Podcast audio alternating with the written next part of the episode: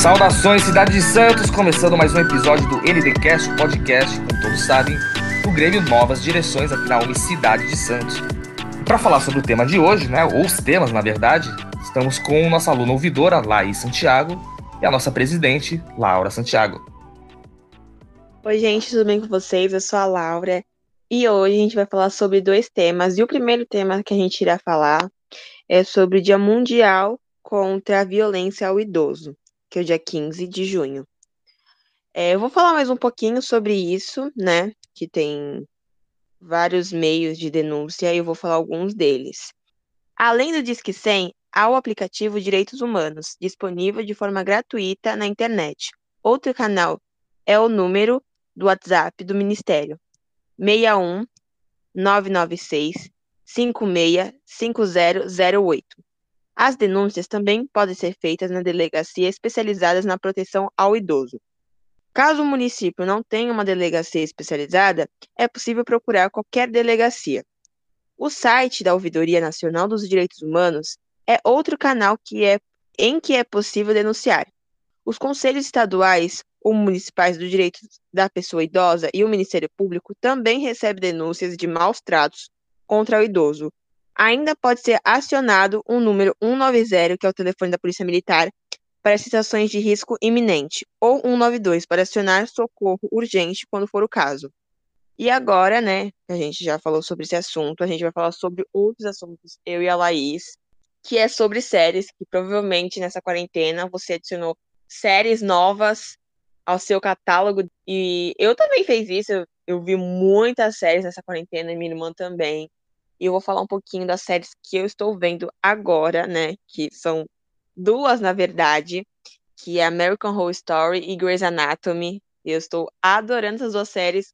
Confesso que antes eu achava essas séries meio chatinhas, eu não queria ver, mas depois eu me apaixonei pelas séries. E também tem minha série, que é do coração, que provavelmente vocês devem saber, por causa da origem, né, do nome do Grêmio, que é Glee que eu amo essa série. Meu Deus, tudo que tem Glee eu tô amando. Eu tenho livro, eu vejo todo dia praticamente alguma coisa que tem a ver com Glee. Escuto as músicas o dia inteiro, então tudo que tem Glee também eu tô gostando. Fora outras séries que tem de muita relevância que tá tendo na Netflix e em outros streamings também, que tá lançando muita série nova. Todo mês tem na Netflix tem um catálogo onde tá mostrando as séries que vão ser lançadas, quais temporadas, quando vai lançar de novo, qual a previsão de nova temporada. Então tem muita série legal. Muita série mesmo. Então, se você quer ver Glee, que é uma série totalmente leve, e em Glee, gente, eles abordam assuntos muito importantes.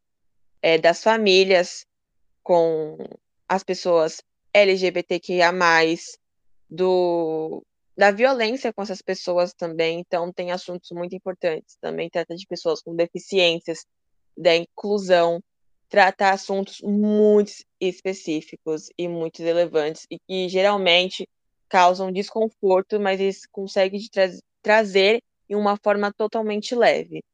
E também tem várias séries, não sim juvenis também quanto infantis, está sempre lançando por aí, então vale a pena você ver lá quais séries que estão lançando, quando vão lançar, que temporada, então vale super a pena vocês ficarem ligados nisso.